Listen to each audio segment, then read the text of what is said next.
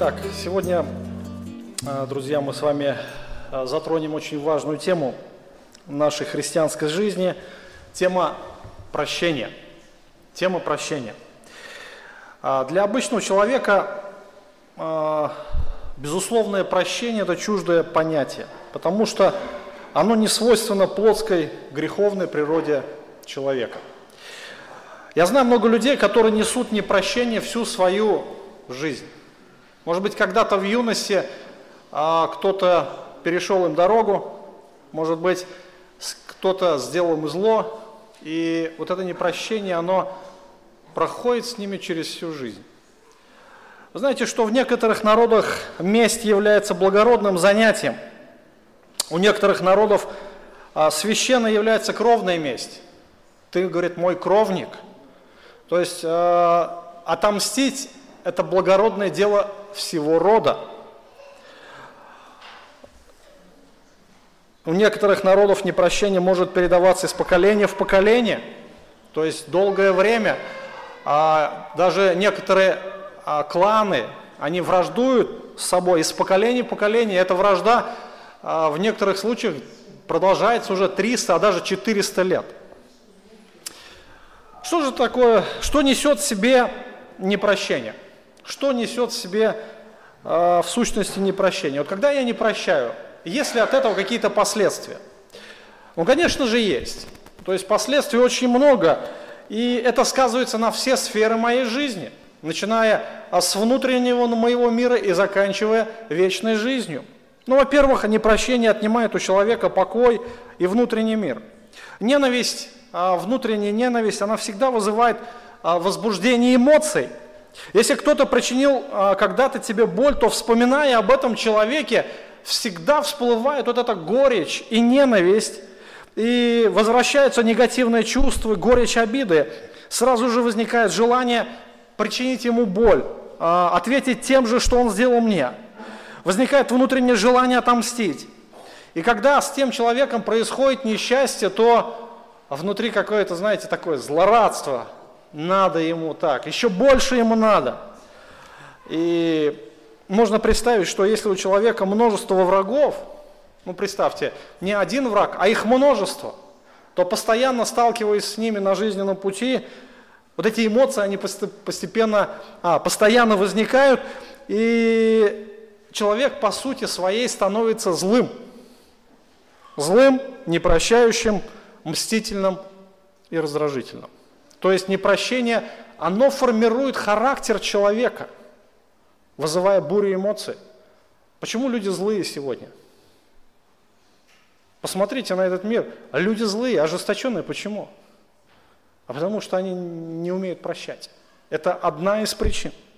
Следующая причина – это не только непрощение отнимает у человека внутренний покой и мир – но также непрощение оказывается, оказывает влияние на мое физическое состояние. Негативные чувства очень часто ведут к стрессам. И человек не может, может быть, спать, постоянно ходит в подавленном состоянии, в депрессии, раздражается по всякому поводу. И результатом становятся физические слабости, мигрени, сердечные боли, много-много-многое другое. Мы знаем, что об этом много говорит медицина, да, что стресс приводит к болезням. И мы знаем, каким последствиям приводит постоянный стресс, когда человек ходит в постоянном подавленном состоянии, когда у него постоянно негативные эмоции, то обязательно это скажется на физическом состоянии. Также непрощение порождает множество других грехов. Это, как бы, знаете, цепная реакция, это катализатор к действию. Оно подогревает э, и направляет к другим грехам – когда человек начинает себя настраивать на негатив, то он начинает э, проявлять этот негатив в физическом плане. В послании Галатам апостол Павел пишет следующее, в 5 главе с 18 стиха, «Дела плоти известны. Они суть, прелюбодеяние, блуд, нечистота, непотребство, идолослужение, волшебство, вражда, ссоры, зависть, гнев, распри, разногласия, соблазны, ереси, ненависть, убийство, пьянство, бесчинство, тому подобное. Если посмотреть на список всех этих грехов, то мы можем увидеть, что большинство грехов вызвано непрощением ближнего своего. Гнев, распри, разногласия, ссоры, вражда, зависть, ненависть, убийство, пьянство и так далее. Но это еще не самое главное. Самое главное то, что непрощение, оно лишает человека вечности. А, Господь а, говорит о том, что если ты не будешь прощать ближнего твоего, то и Бог не простит тебе согрешения твои. Вы помните а, в Нагорной проповеди, когда Господь говорит молитву «Отче наш», Он говорит следующее, «И прости нам долги наши, как и мы прощаем должникам нашим».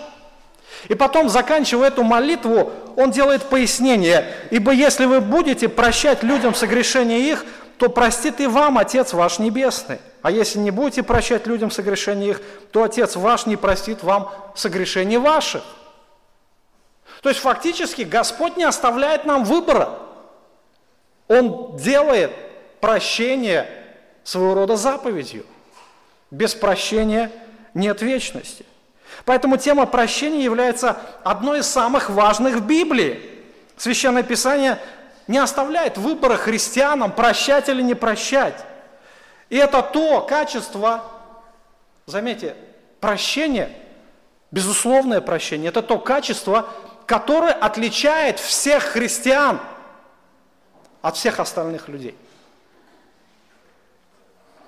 Потому что само прощение – оно не может быть без Божьей благодати. По своей плотской природе человек не может прощать так, как требует это Бог, так как Бог прощает человеческими силами, это сделать невозможно, друзья. Вот даже если я хочу простить человека, но если Бог не даст благодати, я это, даже если я хочу, я это не смогу сделать. Прощение, безусловное прощение, оно невозможно – Касаясь а, темы прощения, Господь как раз раскрывает сущность а, отношений именно внутри церкви.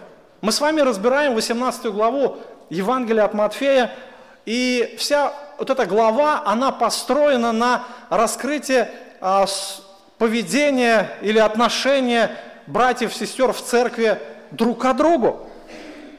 Мы помним, что в начале главы Иисус говорит о том, что Относитесь друг к другу как к детям, да, к детям. А все мы дети Божьи. И потом а, старайтесь принимать друг друга, как принимаете Христа. Дальше Иисус говорит о том, что невозможно не прийти соблазном. Но будут такие моменты, когда мы столкнемся с соблазнами, с различными искушениями, и кто-то будет падать, кто-то будет согрешать, но наша задача, наша задача, чтобы человек оставил грех. Поэтому применяется церковная дисциплина. Мы с вами говорили о церковной дисциплине, о том, что цель церковной дисциплины – приобрести брата, чтобы он оставил грех, чтобы он примирился с Богом и совершал свою повседневную жизнь в святости и в целомудрии. Но а, дальше апостол Петр, как бы продолжая вот эту идею, если брат кается, до каких пор мы можем принимать и прощать брата? То есть он начинает говорить, а, задавать, задавать Иисусу вопрос о прощении. А как мы можем прощать брата? Сколько мы можем? И а, Петр спрашивает у Христа о границах христианского прощения. Церковь – это а, большая семья. И в любой семье Например, мать и отец прощают своих детей, потому что любят их, покрывают их немощи и недостатки. И в церкви тоже необходимо покрывать, прощать грехи друг друга.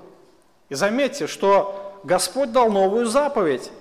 Заповедь новую даю вам, да любите друг друга, как я возлюбил вас, так и вы да любите друг друга.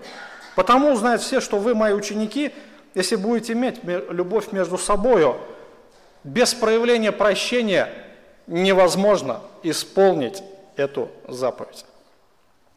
Итак, откроем а, Священное Писание, а, Евангелие от Матфея, 18 главу, а, будем читать с 21 стиха. А, тогда Петр приступил к нему и сказал, «Господи, сколько раз прощать моему брату, согрешающему против меня? До семи ли раз?» Иисус говорит ему, «Не говорю тебе до семи раз, но до семидесяти, до семидесяти раз». Посему Царство Небесное подобно царю, который хотел сосчитаться с рабами своими, когда начал он считаться, приведен был к нему некто, а, который должен был ему 10 тысяч талантов. И как он не имел чем заплатить, то государь его приказал продать его, и жену его, и детей, и все, что он имел, и заплатить. Тогда раб его, тот пал и, кланяясь ему, говорил, «Государь, потерпи на мне, все тебе заплачу». Государь, умилосердившись над рабом тем, отпустил его и долг простил ему. Раб же тот, выйдя, нашел одного из товарищей своих, который должен был ему сто динариев, схватил его, душил, говоря, отдай мне, что должен. Тогда товарищ пал к ногам его, умолял его и говорил, потерпи на мне, все отдам тебе. Но тот не захотел. Пошел, посадил его в темницу, пока не отдаст долга. Товарищи его, видя происшедшее, очень огорчились и, придя, рассказали государю своему все бывшее. Тогда государь его призывает и говорит его, «Злой раб, весь долг тут я тебе простил, потому что ты упросил меня. Не надлежало ли тебе помиловать товарища твоего, как я помиловал тебя?» И, разгневавшись, государь отдал его истязателям, пока не отдаст ему всего долга. Так и Отец мой Небесный поступит с вами, если не простит каждый из вас – от сердца своему брату своему согрешений его. Итак, а, Господь призывает каждого из нас, Господь призывает каждого из нас прощать братьев и сестер от всего сердца. То есть это главная идея, это то, о чем говорит Иисус Христос, а, иллюстрируя данную притчу. И здесь мы видим, что а, Христос показывает необходимость прощения, необходимость, что без этого не может быть христианства вообще. И дальше он начинает иллюстрировать, то есть он а, говорит, раскрывает эту истину через иллюстрацию, через притчу, через историю, и потом он делает определенные выводы о прощении. Итак, необходимость прощения. Первое, то, что, о чем говорит Иисус, о необходимости. Петр, приступая к нему, говорит, Господи, сколько раз прощать моему брату, согрешающему против меня? До семи ли раз? Иисус говорит ему, не говорю тебе до семи раз, но до семидесяти, до семидесяти раз. То есть после того, как Иисус объясняет принцип церковной дисциплины, а, Петр задает ему логический вопрос о том, насколько часто мы должны прощать братьев, сестер после того, когда они каются. И прежде чем мы будем а, рассуждать о прощении вообще как о таковом, необходимо понимать вообще, о чем идет речь. То есть необходимо дать определение. То есть прощение – это акт внутреннего состояния человека, то есть это то, что происходит у меня внутри, когда человек покрывает грехи и немощи своего ближнего и не держит на него зла или обиды. Он не позволяет никакой форме злости проявляться ни внешне, ни внутренне. Еще раз – то есть это акт внутреннего состояния. То есть то, что происходит у меня внутри. Когда человек покрывает грехи и немощи своего ближнего и не держит на него зла и обиды, и не позволяет никакой форме злости проявляться ни внешне, ни внутренне. А, о прощении очень много говорится в этом мире, что прощение – это благородные поступки. А, несколько цитат хочу привести. А, знаете, наверное, такого человека, христианина, брата во Христе, без ног, без рук, который, помните, да, такого, Ник Вуевич. Вот он говорит следующее об этом. Не думайте о том, что ваше прощение означает для ваших противников. Что оно означает для ваших противников? Тех, кто обижал вас в прошлом. Наслаждайтесь тем, что прощение дает вам. Научитесь прощать, и вам станет легче идти к своим мечтам, не обремененным багажом прошлого. Еще одна цитата. «А, «Если есть что-то непростительное на свете, так это неумение прощать». Один э, из тоже христианских авторов, Ажар по фамилии, он сказал, что если что-то есть непростительное на этом свете, то это неумение прощать. И еще один э, автор. Прощение, идущее от сердца, превращает несчастливое прошлое в счастливое будущее. Тоже интересно такое высказывание. И, конечно же, о прощении говорится очень много. И когда Петр задает вопрос, вопрос, он а, спрашивает Христа а, не просто о прощении, а о границах христианского прощения. Насколько далеко ну, да, оно должно заходить. И когда Петр задал вопрос о прощении, то он был движим иудейскими предрассудками. Существовало равинское учение, согласно которому человек должен прощать своему брату сколько раз, как вы думаете? Три раза. То есть иудеи, иудейские раввины учили, а, что необходимо прощать только три раза. На четвертое уже прощения нет. Равин Осия бен Ханина говорил, кто простит, а, просит прощения у своего соседа, должен делать это не более трех раз. Равин Осия бен Иегуда сказал, если человек оскорбит один раз, его прощают. Если он оскорбит второй раз, его прощают. Если он оскорбит в третий раз, его прощают. На четвертый раз его не прощают. И в качестве доказательства раввины ссылаются на Ветхий Завет, на Священное Писание, на книгу пророка Амоса, когда тот провозглашал суды, суды для языческих народов, он там, помните, если кто читал эти, а, книгу пророка Амоса, он говорит, за три преступления не пощажу, там накажу, и за четыре, то есть за три и за четыре. Как бы это является основанием того, что а, человека надо прощать только три раза. И прощение, а, иудеи учили, что прощение Божье, оно тоже распространяется не более трех раз. И Петр, вы знаете, интересно, он а, решил поднять планку более чем в два раза, да? И он говорит Христу, Господи, не семь ли раз прощать брату? То есть он думал, что, наверное, Христос его похвалит и, наверное, как-то выделит, сказать, ну какой ты, Петр, великодушный. Ты превзошел все иудейские традиции, они три раза, а ты семь раз. Ну, какой ты молодец. Но, но, э, Петр, он задает вполне логичный вопрос здесь. И Петр хотел спросить, а есть ли предел христианскому прощению? И какие есть границы? И когда мы говорим о прощении, то мы неизбежно упираемся в проблему, а до какой степени прощать? Мы очень часто слышим такие выражения. Ну, например, а можно ли простить Гитлера? Или там, можно ли простить какого-то маньяка? А, вот этих людей нельзя прощать. То есть и подобные высказывания. Мы можем очень много а, слышать разные формы, формы а, человеческих каких-то предрассудков, но для, до нас это, ну, нам это не должно как бы особо касаться. Для нас очень важно, что говорит по этому поводу Священное Писание и чему учит Иисус Христос. И, конечно же, люди спрашивают, это вопрос такой насущный, до каких пор можно прощать? Сколько можно терпеть? Сколько можно терпеть этого человека? Вот этого изверга, или того пьяницу, или этого, или того. Мы можем как-то равнодушно относиться к дальним, там, знаете, грешникам. Но когда зло касается нас, оно затрагивает наше сердце, вот тогда-то и встает этот вопрос.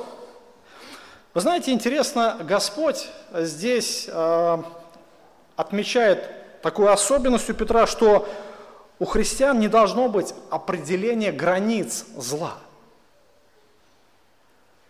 Нету границ зла. То есть мы э, не определяем, насколько велико зло человека, совершенное против нас. Легко простить ребенка, потому что он многие вещи делает по немощи или по незнанию, э, по неразумию своему. Легко простить того, кого ты любишь. Например, мать очень легко прощает сына очень многие проступки, хотя, может быть, ближние его ненавидят. Но мать всегда будет прощать. Но как бы с теми, кто неудобен нам или не нравится внешним видом или внутренними качествами. Нас здесь много. А, мы можем постоянно сталкиваться друг друга своими характерами. А, церковь может быть и маленькой, и большой. И все люди разные. И, конечно же, все мы должны принимать и покрывать независимо а, от социального статуса, должны покрывать друг друга. И Господь говорит не о маленьких проступках вообще. Он говорит а, совершенно о всех вещах. Да? Он не ставит границы зла. Ну, представьте пример такой. К вам в гости пришел брат, который отличается э, от других своей несообразительностью и неповоротливостью. Такой, знаете, неуклюжий, такой деревянный, как говорят, да. И вот он заходит и говорит, ну, как только он переступает дверь вашего дома, вы уже знаете, сейчас что-то будет. Брат говорит, вот я подъезжал к твоему дому, тормозной путь не рассчитал, говорит, и в твою машину, говорит, так заехал. Ну, повредил, говорит, прости, пожалуйста. Ладно, но это еще не все. А, когда я заходил, говорит, я закрываю калитку, там кошка бежала, ваша любимая кошка, ну я ее прихлопнул. Она умерла, прости, брат.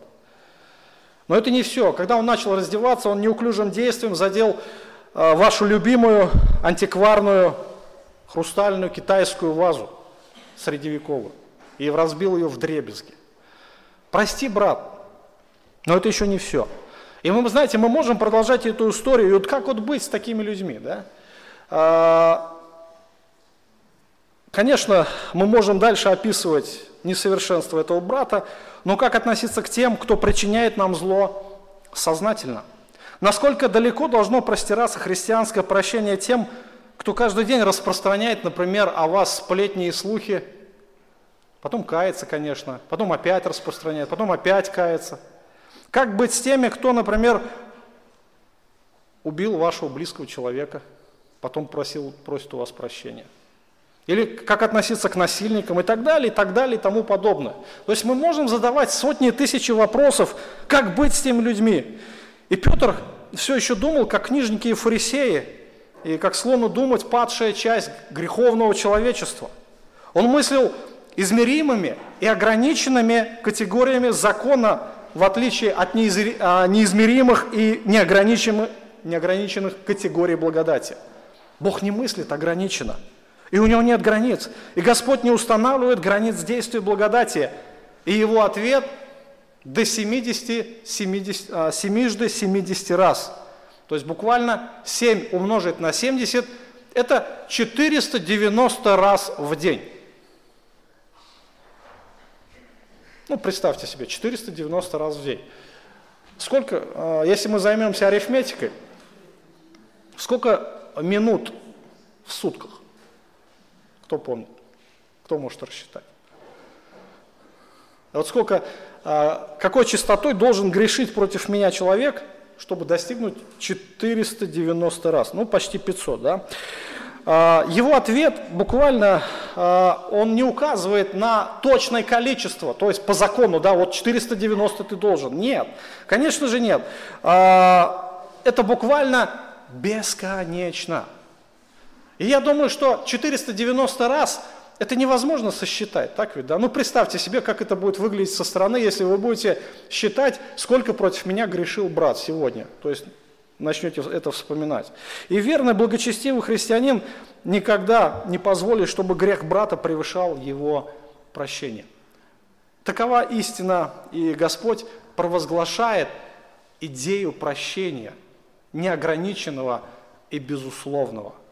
И это, я еще раз повторяю, будет отличать христиан от всего остального мира.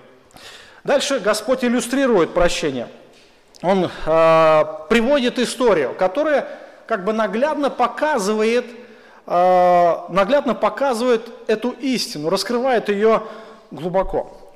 Посему Царство Небесное подобно царю, который хотел сосчитаться с, раз, э, с рабами своими. И когда начал он считываться, приведен к нему был некто, кто должен был 10 тысяч талантов. И как он не имел чем заплатить, то государь его приказал продать его и жену его и детей, все, что он имел, и заплатить. Тогда раб тот пал, кланяясь ему, говорил, «Государь, потерпи на мне, вот, все тебе заплачу». Государь, умилосердившись над рабом, тем отпустил его, и долг простил ему. Раб же тот, выйдя, нашел одного из товарищей своих, который должен ему сто динариев, и схватил его, и душил, говоря, отдай мне, что должен. Тогда товарищ его пал к ногам и умолял его и говорил, потерпи на мне, все отдам тебе. Но тот не захотел и пошел и посадил его в темницу, пока не отдаст долга.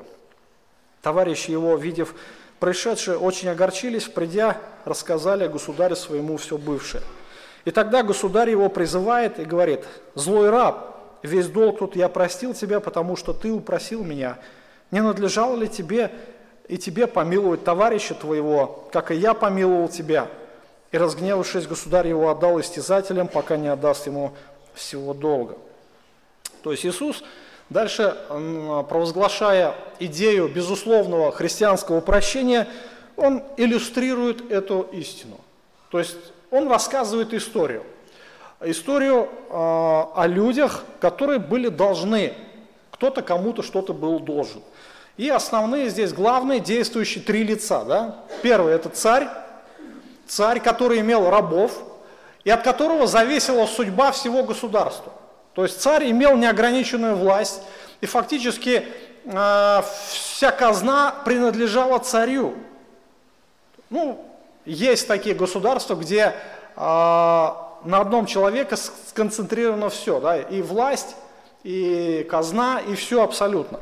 Вот. И этот царь, он имел э, должника. Должника, и один должник, э, он был должен ему очень много. И смотрите, интересно, Господь раскрывает вот а, посему, посему как бы это показывает а, идею того, что Он сказал только что. И дальше Он говорит, Царство Небесное, Царство Небесное подобно царю, подобно. То есть Он раскрывает принципы Царства Божьего. Это история о Царстве Небесном, то есть а, как принципы Божьего Царства должны практиковаться и действовать в нашей жизни – здесь на земле. Слово как раз поэтому является связующим элементом раскрытия той истины, которую Господь сказал до этого. И главными героями, я повторюсь, выступают три человека. Итак, царь. Царь, монарх, неограниченный э, властью, очень богатый. Он э, дает указания, чтобы э, рабы дали ему отчетность о том, как ведутся дела в государстве. И один из рабов царя был при дворе, занимал знатное положение. Он был приближен к царю и имел большие полномочия. Видно, это был большой чиновник. И, а, как некоторые толкователи и историки говорят, скорее всего, он а, отвечал за подати, за налоги а, с других, ну, как бы, сверенных ему территорий. То есть наверняка в его ведомстве находилось несколько областей, и эти области должны были платить дань, и он руководил всеми, всеми этими процессами. Царь обычно назначал как раз вот таких людей, чтобы они а, следили, следили за другими областями и собирали верно дань. И вероятно, что царь захотел произвести расчет вот этих налогов. То есть они должны были отчитаться, а, сколько а, налогов было собрано в царскую казну. И вдруг обнаруживается, что один человек, один из рабов, вдруг должен ему большую сумму. То есть в казну должно было поступить, как говорит Священное Писание, 10 тысяч талантов золота. Вы знаете, сколько это 10 тысяч талантов?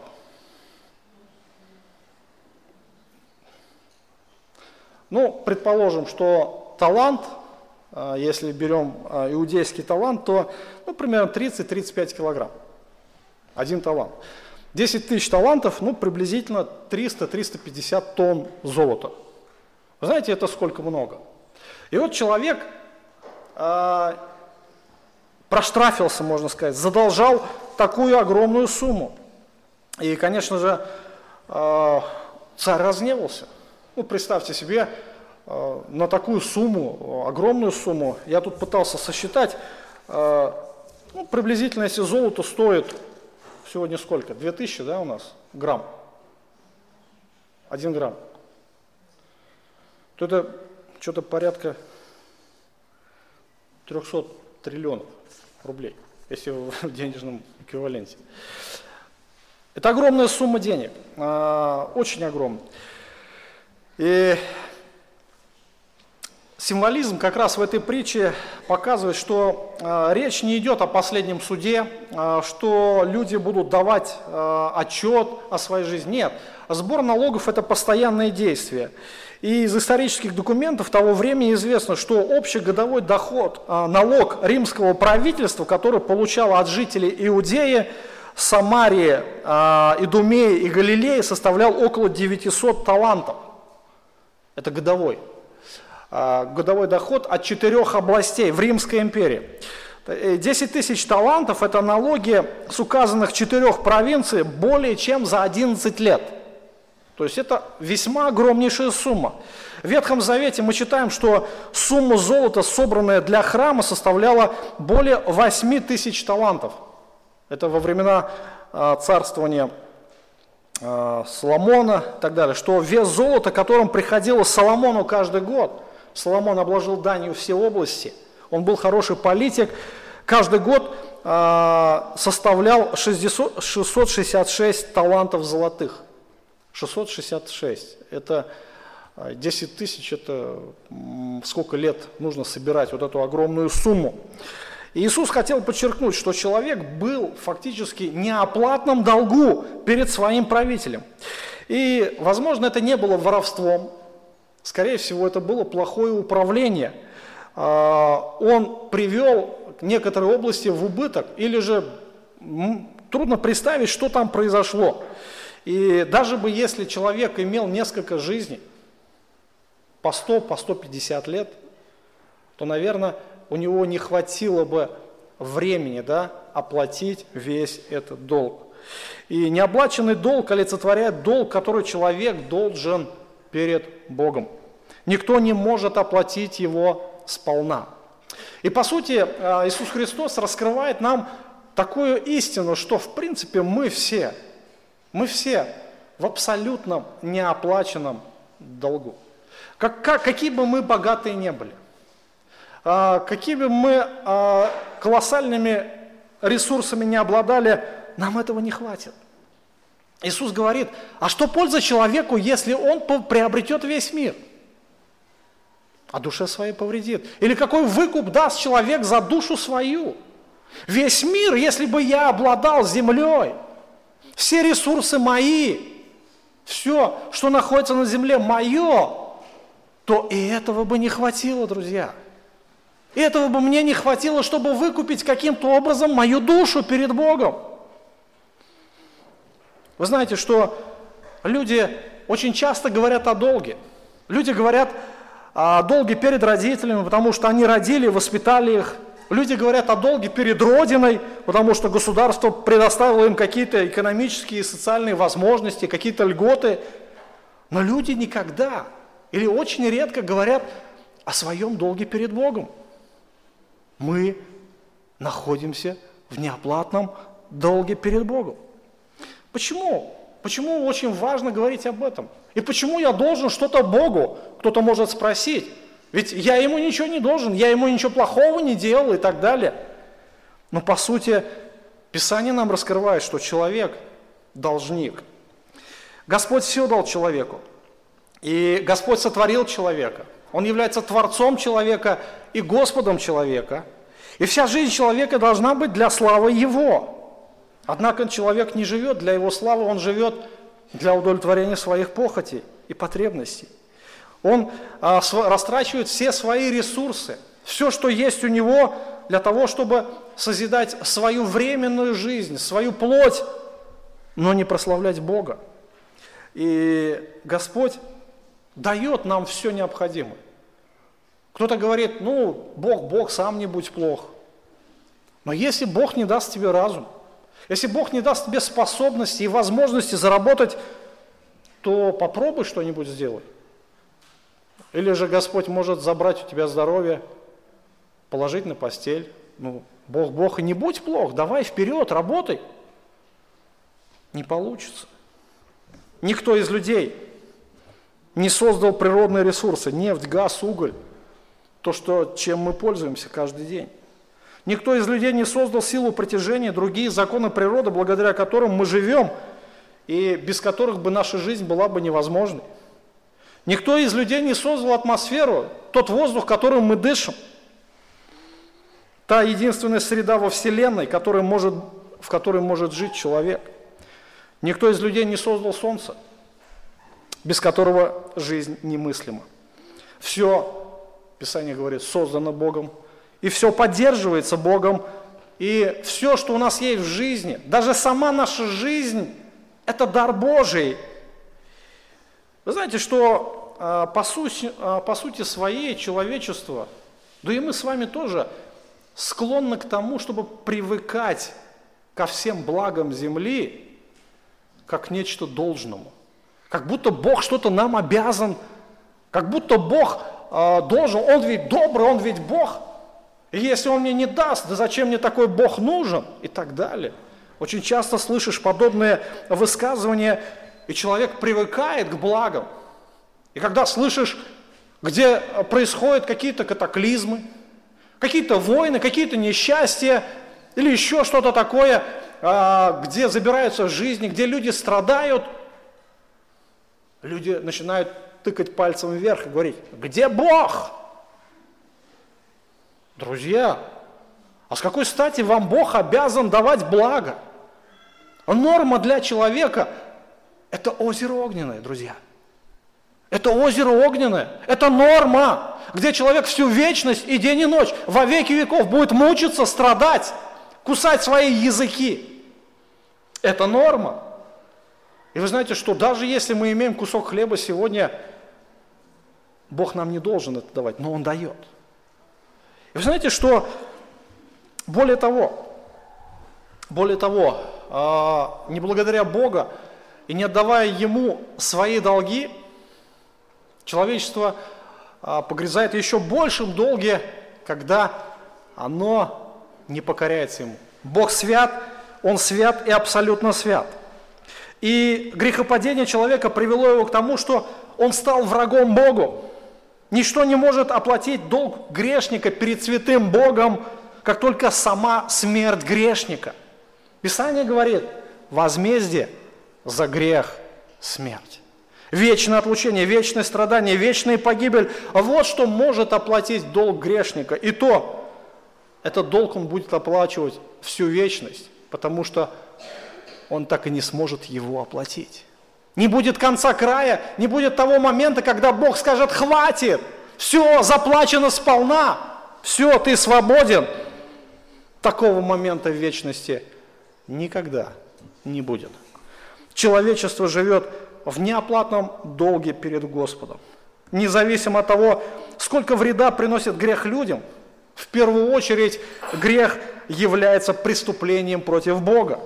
И в своем э, псалме Давид говорит – тебе. Тебе единому я согрешил. Только ты несешь все эти беззакония. И, конечно же, любой грех, когда-либо сделанный против человека или против самого себя, в первую очередь совершается против Бога. И каждый грех становится, э, совершается пред Его очами, как если бы он совершался прямо перед Его престолом в небесах. Вы знаете, что если бы правитель был справедлив, что бы он сделал?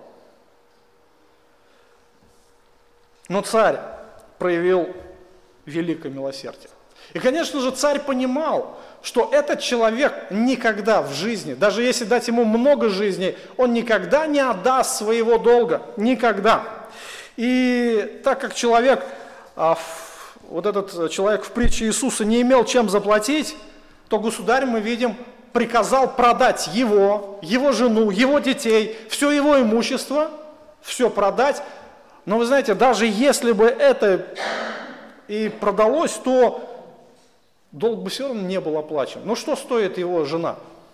Или он сам, в рабы, если их продадут, да, за 30 сребреников каждого. А что стоит его дом? Сколько дом сейчас, недвижимость стоит?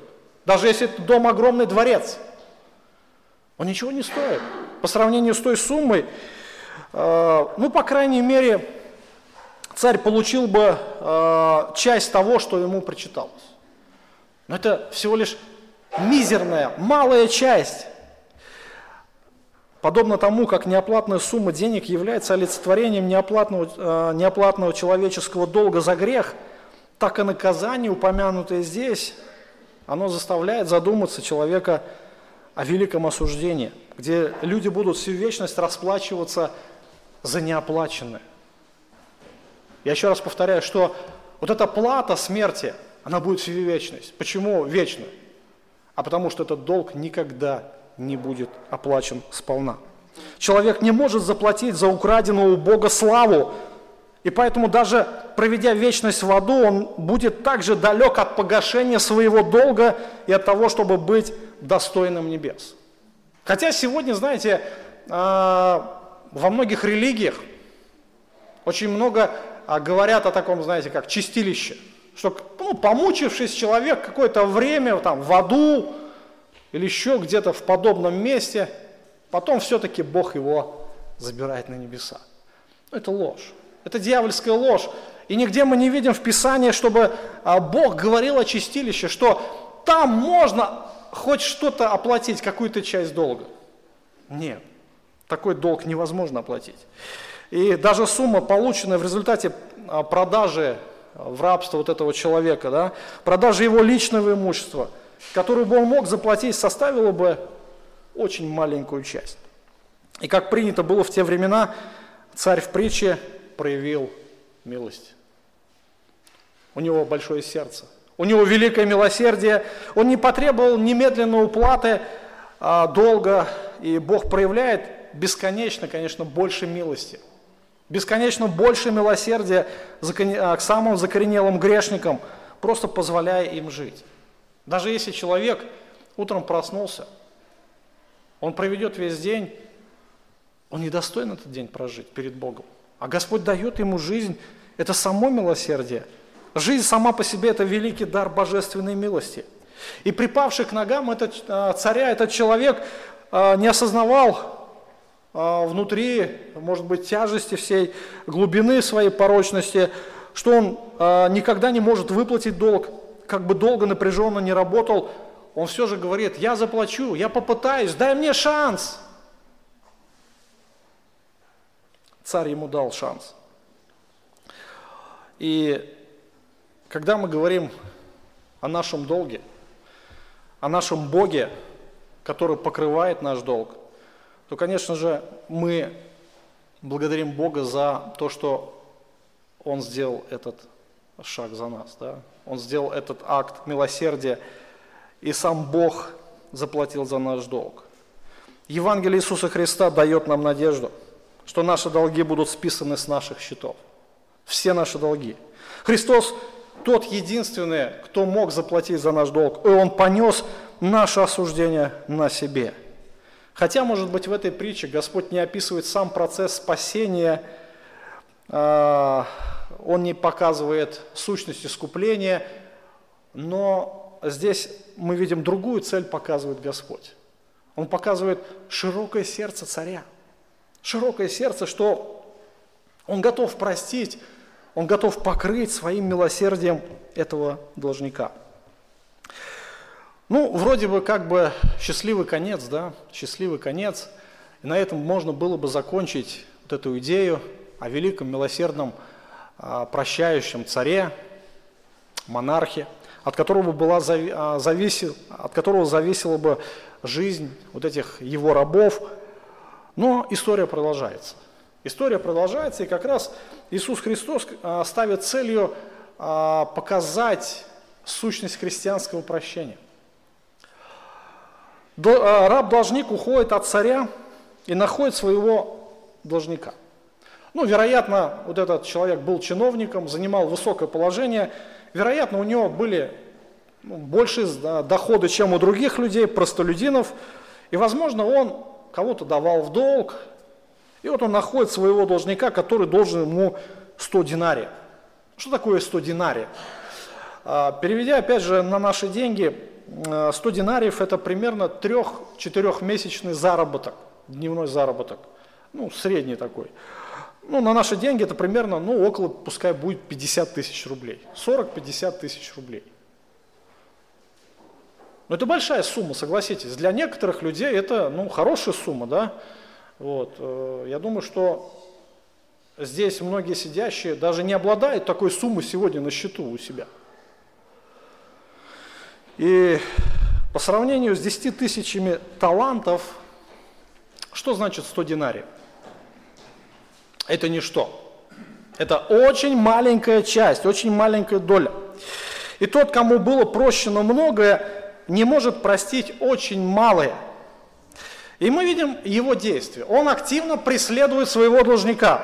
Он ищет его, он находит его, он хватает его, он душит его, и потом его отдает в темницу. И когда мы говорим о вот этом другом рабе, кто такой другой раб? А другой раб это другой верующий, да, если мы как бы э, видим эту прообразность, то есть это то, что Иисус хочет подчеркнуть в отношениях между братьями и сестрами. То есть понятно, что э, грехи братьев против друг друга могут быть разные, по тяжести разные. Но какой бы ни был грех, что значит 100 динариев по отношению э, с 10 тысячами талантов? Э, хотя, может быть, этот второй долг был очень мал по сравнению с другим, мы видим, что это реальный долг. Это хорошая, может быть, на тот момент сумма была, которую один задолжал другому. Но во свете прощенного ему долга он должен проявить такое же благородство, как проявил к нему царь, и покрыть долг своего собрата, но он этого не делает. Он проявляет свое агрессивное а, поведение по отношению к ближнему своему, проявляет жестокосердие, высокомерие, и мы видим, насколько а, жесток он, да, то есть э, мы видим его немилосердное сердце. И он в конечном итоге отдает его судье, и тот сажает его в долговую яму. То есть, посмотрите, здесь интересно, пока не отдаст ему всего долга. А каким образом он может отдать долг, находясь в тюрьме, да? То есть фактически он делает его заложником его же такого безнадежного состояния. А, некоторых из древнеримских писателей кредиторы ну, описывают, что кредиторы иногда душили своих должников до тех пор, пока у тех не начинала течь из носа кровь.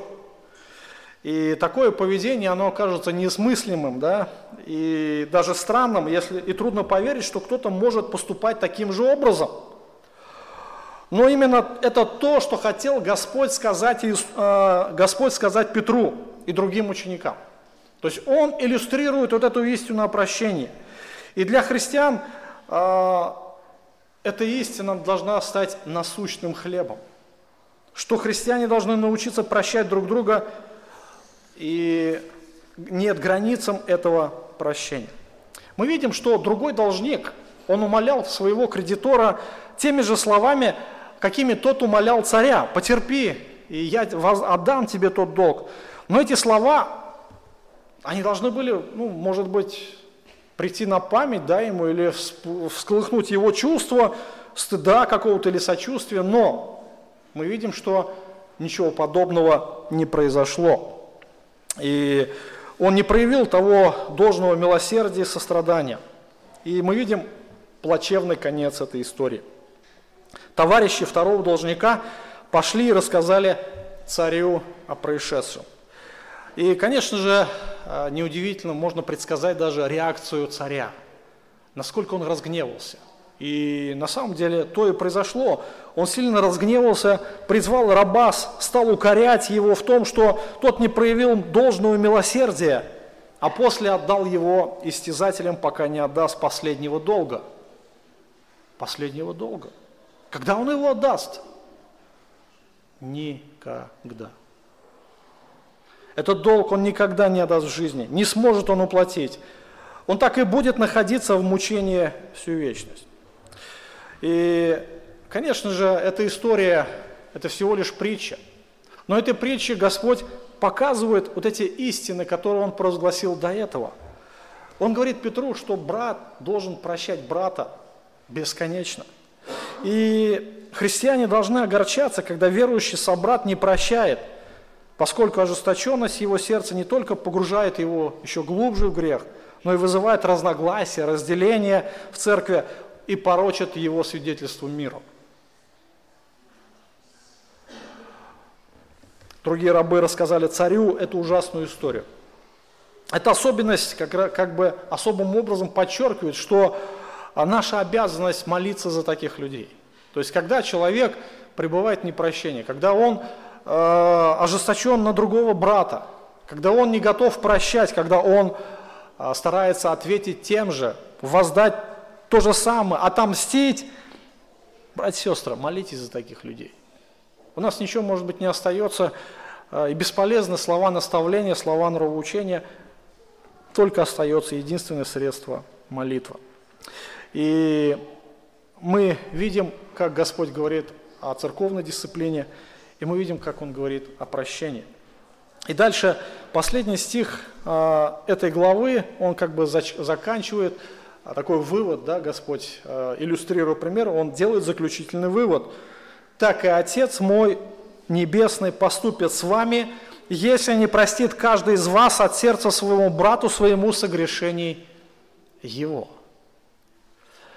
так и Отец мой поступит с вами, не простит. То есть, смотрите, э, интересно, когда верующие грешат против друг друга, то, конечно, это сильно огорчает Бога. Но когда человек несет непрощение всю свою жизнь, о чем это говорит? А это его исповедание. Это его исповедание, что я неверующий человек. То есть меня Бог не простил. Вы понимаете, какая интересная особенность? Иисус говорит на горной проповеди, если вы будете людям прощать, то Отец ваш простит вам согрешения ваши. А если не будете прощать, то Отец ваш не простит согрешения ваших. Другими словами, я говорю, я не прощаю этот грех, я тебе никогда его не прощу. Что я говорю? Значит, и меня Бог никогда не простит. Вот это очень важно понимать. Фактически Иисус нам не оставляет никакого выбора. Он не дает нам никакой альтернативы. Он говорит только об одном условии, что это должно быть а, ваше сердце. Нужно научиться измерять наше прощение не тем, сколько раз и как сильно против нас кто-то согрешил – что я его должен простить, а тем, как много Бог простил мне. То есть вот она мера прощения. Бог меня простил, значит и я должен прощать. И если человек называет себя верующим, но не способен прощать других, то, скорее всего, этот человек говорит о своем неверии. Это исповедание его неверия. Христиане должны отличаться способностью прощать, потому что они прощены, как никто другой на земле. И когда христиане не прощают, они живут в противоречии со своей природой, новой природой во Христе. Дух Святой живет в нас, Христос живет в нас, и Он дает способность прощать нам, других. И когда человек отказывается простить братьев, христиан, то фактически человек отсекает себя от действия Божьей благодати. И он отсекает себя от того наставления, какое Бог говорит здесь. И в Священном Писании мы видим, как много Господь дает наставления относительно отношений друг с другом. Евангелие от Матфея в 11 главе 25-26 стих мы читаем, когда стоите в молитве, Иисус говорит, прощайте, если что имеете на кого, дабы Отец ваш простил все вам согрешения ваши. Если не прощаете, то Отец ваш Небесный не простит вам согрешений ваших. Евангелие от Луки 6 глава 37 стих. «Прощайте и прощены будете». Апостол Павел в послании к Ефесянам 4 главе 32 стихе пишет, «Но будьте друг к другу добры, сострадательны, прощайте друг друга, как и Бог во Христе простил вас». А как вас Бог простил во Христе? Он взял неоплаченный долг, да. Должен ли как, э, быть мера, да, мера а, для прощения по отношению к братьям и сестрам?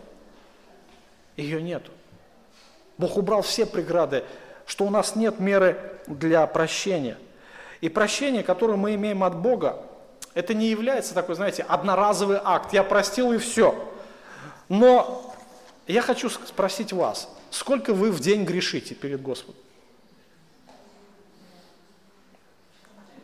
Наверное, счета нету. Да? Кто ведет счет своим согрешением? Кто ведет? Руку поднимите.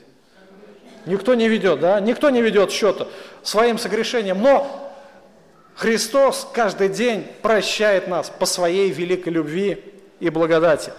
И Господь, Он является нашим ходатаем на небесах. Он ходатайствует за нас перед Небесным Отцом каждый раз, когда мы согрешаем. Он ходатайствует за нас и день, и ночь написано. С другой стороны, клеветник, дьявол ходатайствует. Он клевещет на братьев и сестер. Но Иисус ходатайствует перед Отцом за каждого из нас. Иоанн пишет, дети мои, это пишу вам, чтобы вы не согрешали, а если бы кто и согрешил, то мы имеем ходатай пред Отцом Иисуса Христа, праведника. Мы живем в постоянном непрерывном прощении Бога.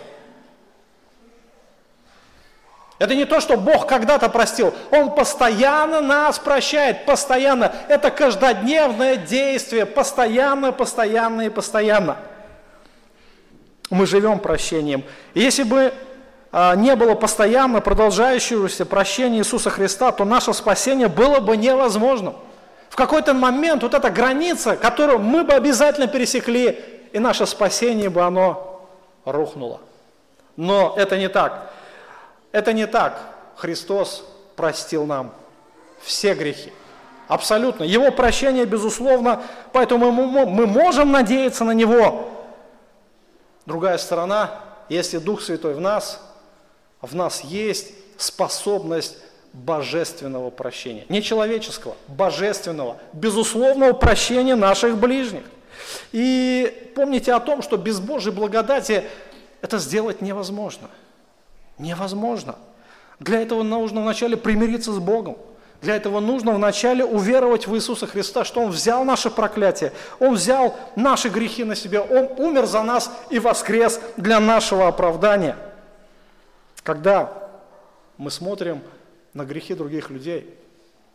Они могут быть большие, но мы должны помнить о том, что Божье прощение, оно всегда превосходит любой грех.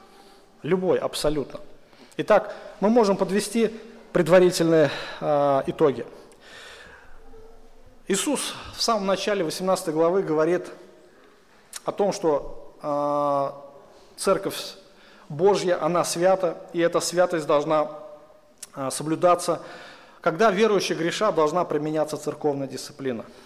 И мы должны помнить о целях церковной дисциплины – приобрести брата или сестру.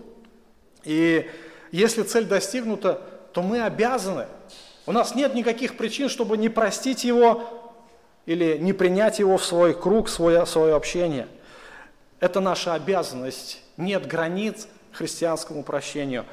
Но самое главное, самое главное – что прощение должно быть постоянно составляющей нашей жизни. Это постоянная составляющая.